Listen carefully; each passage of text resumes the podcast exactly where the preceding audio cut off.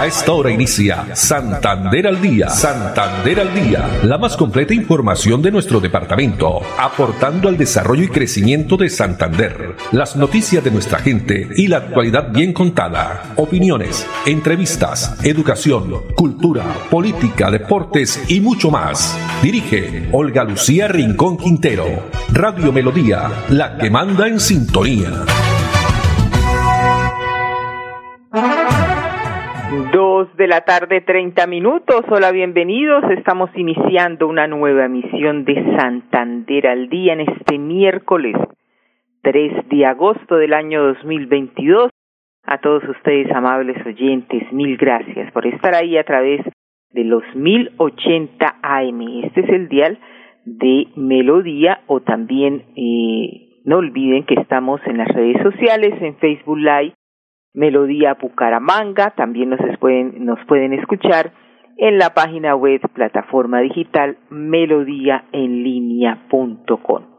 Está con nosotros Andrés Felipe Ramírez en la producción técnica, Arnulfo Otero en la coordinación, a ellas también muchas gracias. Allá desde Estudios Centrales en la calle 36 con carrera 14. Bueno, esta hora la temperatura de 24 grados centígrados y tenemos la reflexión para hoy. El truco es volverte fuerte de corazón, sin perder la ternura del alma. El truco es volverte fuerte de corazón sin perder la ternura del alma. Bueno, una tarde de lloviznas en algunos sectores de la ciudad de Bucaramanga, área metropolitana. Ayer con mucha lluvia, ¿no? En horas de la tarde-noche, que se registraron con vientos, sobre todo principalmente en el sector del sur, sectores como Florida Blanca. Vamos a comenzar con información que tiene que ver con política, porque ya que estamos a pocos días de la posesión del nuevo presidente los colombianos Gustavo Petro, pues el próximo domingo, ¿no? 7 de agosto, fecha donde también se conmemora la batalla de Boyacá, pues Gustavo Petro Rego llegará a la Casa de Nariño para ser el nuevo presidente de la República de Colombia. Acto previsto que se tiene iniciar a partir de las 3 de la tarde. Pues junto a el nuevo presidente, por supuesto, deberán tomar posesión los 18 ministros que conforman su gabinete ministerial.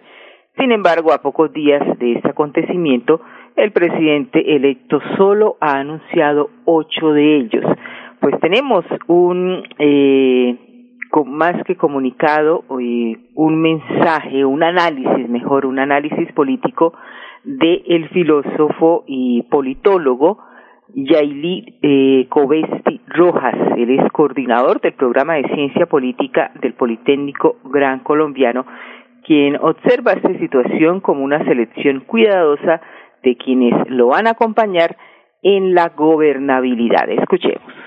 A mi modo de ver, los ministerios o los, sí, los ministerios o las carteras eh, van muy bien en este, eh, en este eh, proceso que lleva Gustavo Petro en términos de construir una gobernabilidad que eh, dé cuenta de los intereses que a él le, mueven por el país, por el país y por la eh, sociedad. Creo que los ministerios van muy bien con, por ejemplo, eh, el tema del cambio hacia las mujeres. ¿sí? Ahí vemos ya eh, una, una, una, expresión del liderazgo femenino y cómo ese liderazgo femenino está pensando el territorio y está pensando la paz y está pensando la igualdad, que son temas muy importantes. Vemos eh, esta, este, pensamiento de pasar de una economía extractivista a una economía eh, productiva eh, democratizar la producción eh, para la reproducción de la vida y ese es uno de los encargos, por ejemplo, que tienen ministros como el de Hacienda, que de alguna manera u otra tienen encargos como la ministra del Medio Ambiente. creo que ahí, ahí, ahí, ahí está, digamos, pensándose en el programa y haciéndolo vivo en ese sentido.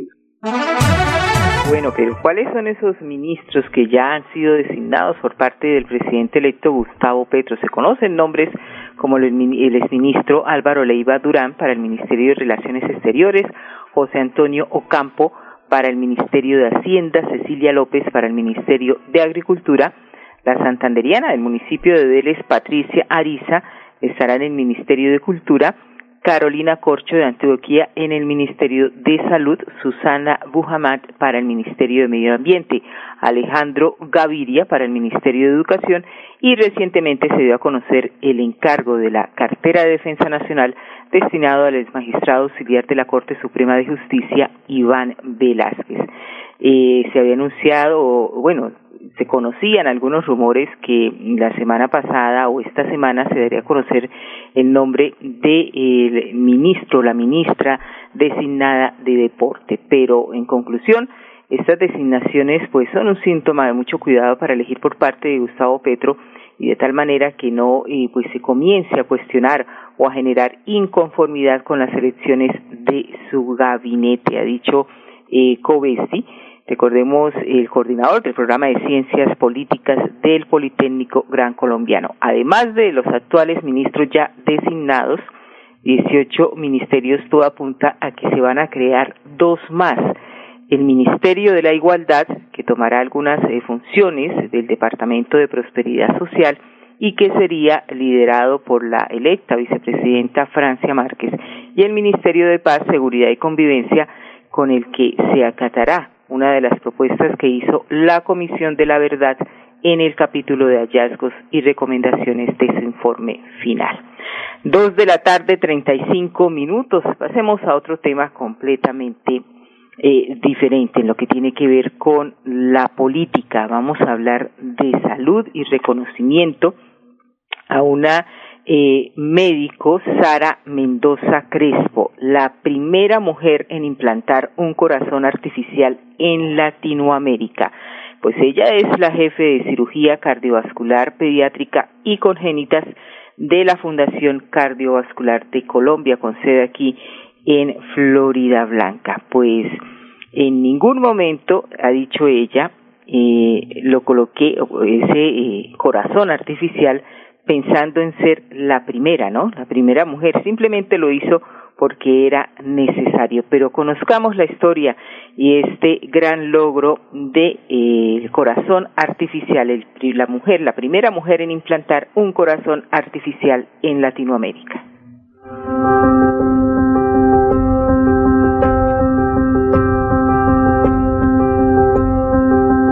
HeartMate 3, eh, muchos nervios en el sentido que muchas personas están esperando un resultado favorable y uno hay cosas que son inesperadas en la cirugía que de pronto uno no puede controlar. Pero en cierto modo en mi mente yo resumí algunas cosas del proceso y dije, he puesto otro tipo de asistencias ya, he hecho otro tipo de asistencias de pronto. Dije, entonces la técnica en esos aspectos no es tan diferente.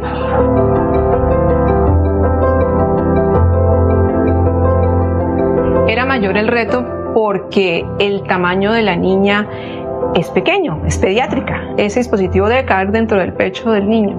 Entonces, esa situación no es fácil de controlar porque pues uno no sabe qué tan grande va a ser el pecho de la paciente que se le va a colocar y pues obviamente uno va preparado pensando, bueno, si tengo que hacer espacio, ¿por dónde voy a hacer el espacio que necesito para que el dispositivo quepa? Obviamente un, un procedimiento de este estilo no se puede hacer sin un apoyo, un equipo que sea multidisciplinario y experto en sus temas.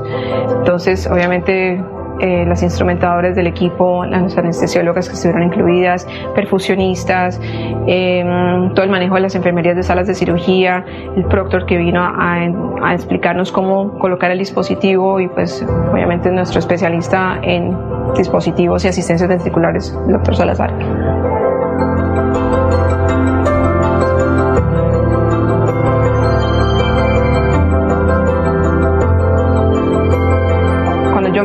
Cirujana general, no éramos muchas las que estábamos haciendo residencia en cirugía general, no éramos muchas las que éramos cardiovasculares en su momento y cada vez hay más mujeres en el campo. Entonces estamos tratando de abrir espacios también y tratar de romper un poco la brecha entre hombres y mujeres en el, en el campo quirúrgico, porque realmente sigue siendo todavía sigue siendo todavía una especialidad que es netamente masculina. Entonces, eso sí, no me lo esperaba, pero pues me siento contenta.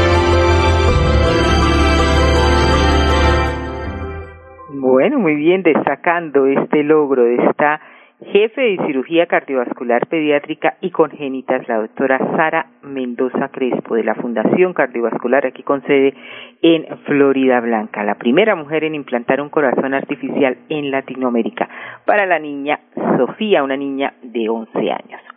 Dos de la tarde, 39 minutos. En otras informaciones, nos unimos a esta donatón. Ponle corazón que continúa llenando de amor y esperanza a los pacientes del Hospital Psiquiátrico San Camilo. Pues el gerente del hospital, el doctor Pedro Gutiérrez, hace esta invitación especialmente a toda la comunidad para que en este mes de agosto se unan y sean parte de una gran red de apoyo que aporte en este nuevo comienzo de grandes y pequeños. Bueno, y aquí en el Hospital Psiquiátrico San Camilo siempre estamos pensando en nuestros pacientes. Por eso vamos a arrancar una donatón. Esta donatón la hemos denominado Ponle Corazón. Queremos invitarlos a todos ustedes, a todas las personas que se vinculen de una manera muy sencilla, pero de una manera muy bonita. Y es que se vinculen de una forma social. Tenemos pacientes a los cuales de pronto son pacientes que no reciben visitas, son pacientes que de pronto tienen su red de apoyo en otros municipios y que se les dificulta de pronto traerles algo a esos pacientes. Por eso los queremos invitar a ustedes a que hagan parte de esta donatón. Estamos abriendo las puertas del hospital para recibir cualquier tipo de cosa que ustedes quieran traer. Ropa, juguetes, elementos deportivos, eh, cualquier eh, kit de aseo que ustedes nos quieran donar, eh, que son especialmente para estos pacientes. Por eso esta donatón no es una donatón del Hospital Psiquiátrico San Camilo, no es una donatón del gerente, no es una donatón administrativa, es una donatón de ustedes. Si tienen algún artículo en su casa que de pronto no estén utilizando, que no estén usando y pueden hacer parte de esa donación aquí en el hospital, estaremos supremamente agradecidos con ustedes. Si tú que nos estás viendo en este momento deseas vincularte con nosotros, es muy sencillo. ¿Cómo lo puedes hacer? Con libros de autoayuda y superación personal. También puedes buscar ropa que esté en muy buen estado, que sea de dama o de caballero, y también de niño, porque contamos con San Camilo Kids. También puede incluir zapatos y elementos deportivos. Tenemos niños, los juguetes serán una gran prioridad para nosotros. Otra forma de poder donar y de ayudar será con los juegos didácticos. Si tienes otra forma de poderte vincular con nosotros, será bienvenido. Lo importante es que hagas parte de esta hermosa campaña y lo hagamos de todo corazón. ¿Y tú ya sabes qué donar? Trae tus aportes a nuestra sede principal en la calle 45718.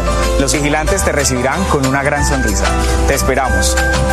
Y no solo ellos, todo el personal médico, asistencial y administrativo estaremos muy agradecidos con las ayudas que tú y los tuyos nos puedan brindar. Pasa la voz y ayúdanos a brindar más servicios y atención con tu aporte. Para más información, comunícate con el área de bienestar social al 300-680-6673. Muy bien, esta Donatón Ponle Corazón al Hospital Psiquiátrico San Camilo, que está ubicado en la calle 45, número 718, porque salud mental también se escribe con S de solidaridad. Dos de la tarde, cuarenta y cinco minutos, y en otras informaciones se han iniciado obras de mejoramiento vial en ocho municipios del departamento de Santander y también construcción del centro de alto rendimiento de las unidades tecnológicas. Esto trabajo en equipo de la Gobernación, el Departamento Nacional de Planeación y la Empresa Nacional Promotora de Derecho Territorial. Sobre el tema vamos a escuchar en primera instancia a María Isabel Campo, quien es la gerente de pactos territoriales del Departamento Nacional de Planeación. Nosotros vinimos hoy a traerle las buenas noticias a Santander de finalmente hacer un balance de lo que es este pacto de 1,9 billones y de cómo final, en, el tiempo que llevamos aquí en la gerencia de dos años, hemos logrado ya el 78% de recursos comprometidos.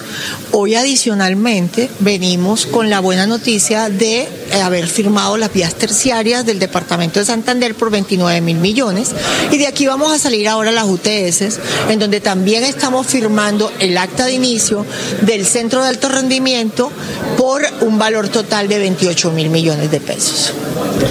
Obviamente las vías terciarias van a permitir mejorar todas las condiciones y acercar a los habitantes del departamento de Santander. Venimos trabajando en este tipo de obras que adicional generan una reactivación económica importante y que van a permitirle a, la, gobernación, al departamento, pues tener eh, unas vías que los comunican de una manera más eficiente y en el tema de, la, de las UTS además les estamos dando unos espacios recreodeportivos que les sirven a la juventud y que van a beneficiar indirectamente a 22 mil estudiantes.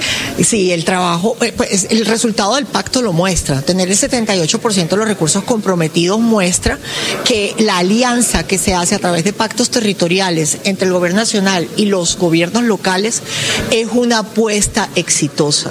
Es una apuesta exitosa que conlleva a que efectivamente el objetivo que se traza a través de un pacto se logre y acerca a los municipios y a los alcaldes al gobierno central.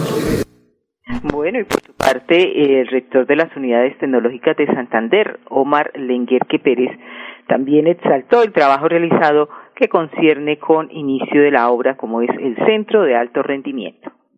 Bueno, hoy nos sentimos muy contentos de haber cumplido a nuestros estudiantes por parte del DNP, de los pactos territoriales y en especial del señor gobernador, el doctor Mauricio Aguilar, de tener nuestro centro de alto rendimiento, una inversión de más de 27 mil millones de pesos y que por supuesto traerá mucho bienestar para nuestros jóvenes y para seguir fortaleciendo nuestra institución, no solo en calidad académica, sino cambiando esa calidad de vida hacia nuestros jóvenes. Bueno, es una obra que llevaba año y medio tratando de desde la misma concepción de, la idea. Y bueno, hoy en día es una realidad. Para nosotros conseguirnos parqueaderos, para nuestros jóvenes es una necesidad bastante eh, importante para esta zona, tener un auditorio que va a ser, por supuesto, para nuestros jóvenes, para las ceremonias de grado. Y bueno, un centro de alto rendimiento que incluye un coliseo va a ser fundamental para nuestro programa deportiva, para toda la proyección que tenemos a la institución y para seguir en los procesos de acreditación que tiene hoy en día las unidades tecnológicas de Santander.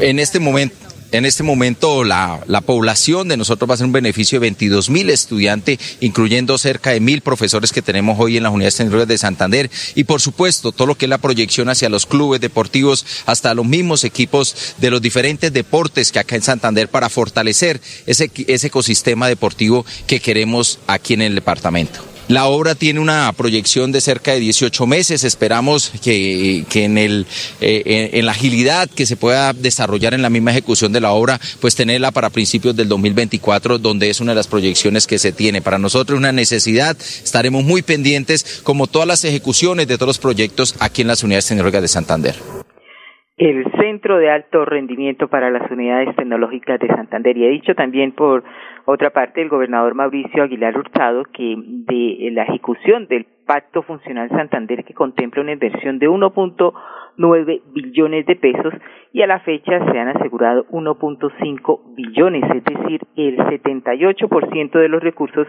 ya asegurados e invertidos en los diferentes sectores y en los que están incluidas estas dos obras. Vamos a unos mensajes de interés y ya regresamos.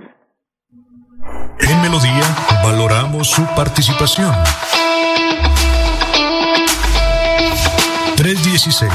316-550-5022 es el WhatsApp de Melodía para que entremos en contacto.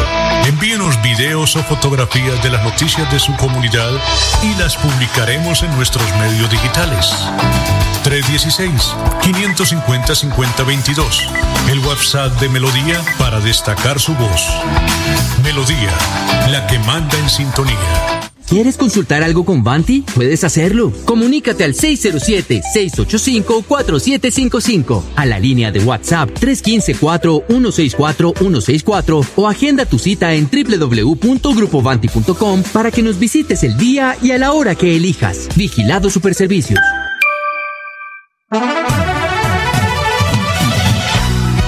Santander al día. Santander al día. Dirige Olga Lucía Rincón Quintero. Radio Melodía. Melodía. La que manda en sintonía. Manda en sintonía. Muy bien, continuamos 2.48 minutos y los programas sociales que viene adelantando la alcaldía de Bucaramanga, donde se está garantizando atención integral a los habitantes de calle, pues a través de la firma de tres convenios con instituciones se ha brindado atención intramural y extramural a esta población. Además, se ha realizado jornadas de autocuidado con servicios de alimentación, peluquería y terapia social. Más información nos entrega Vanessa Torres, quien es la coordinadora programa Habitante de Calle en Bucaramanga.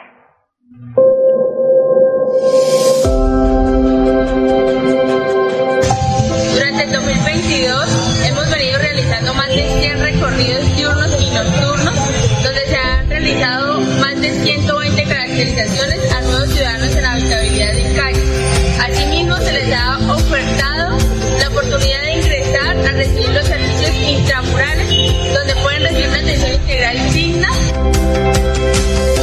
me gustaría internarme porque le voy a decir.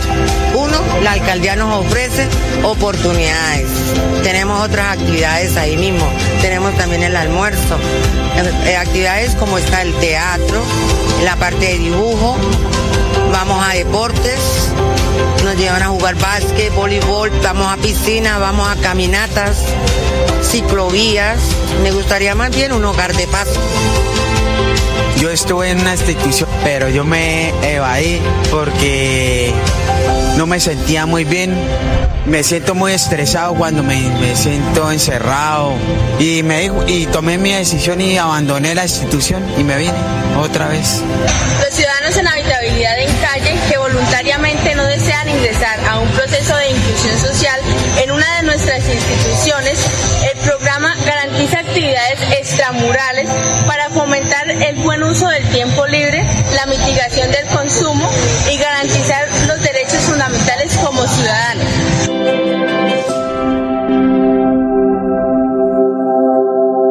Bien por todos estos eh, trabajos sociales, el apoyo a los habitantes de calle de la ciudad de Bucaramanga. 2.51 minutos y vamos ahora a Florida Blanca o vamos mejor a Bogotá, allá en la feria Acicán porque están eh, un grupo de 34 empresarios de Florida Blanca quienes participan de la Feria del Calzado, el Cuero y la Marroquinería ASICAN 2022. Como una de las estrategias trazadas para potenciar la economía, generar nuevos empleos y proyectar a la ciudad de manera internacional, el alcalde Miguel Moreno apoyó a 34 empresarios de la ciudad para participar en la Feria del Calzado, Cuero, Marroquinería, Insumos y Tecnología de ASICAM en la ciudad de Bogotá. El gobierno del doctor Miguel Ángel Moreno dispuso de 75 millones de pesos para colaborar con el 50% de la participación del stand de cada uno, donde no solamente esperamos que ello le vaya bien, sino posicionemos a nuestro municipio como un destino de compra en el sector moda. Con una inversión de 75 millones de pesos, la alcaldía de Florida Blanca subsidió el pago del 50% del stand para todos ellos, permitiendo generar una dinámica económica y mostrar sus productos para captar nuevos mercados en el país y el mundo. Mi expectativa en esta feria, esto, como pueden ver, es que este, esto, captar nuevos clientes, eh, los nacionales y los interna- internacionales. Eh, ofrecer más mi producto, hacerlo, a darlo a conocer más, eh, nacional e internacional. Cabe destacar que este apoyo a los empresarios del calzado es uno de los incentivos que se entregan para este sector que es de los principales en el posicionamiento de la ciudad como foco de desarrollo económico y social.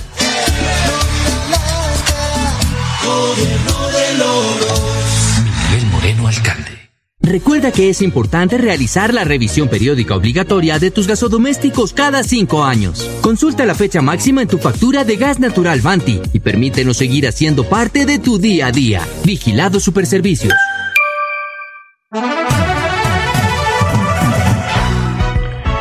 Continuamos, dos de la tarde, 53 minutos, y ahora las rutas de recolección de residuos cuentan con GPS, pues por primera vez la empresa de aseo de Bucaramanga modernizó las rutas de recolección de residuos ordinarios. Son 17 los vehículos que ya cuentan con GPS para garantizar un servicio más rápido, óptimo y seguro. Así lo indica el gerente de la empresa de aseo, Elmer Panqueva.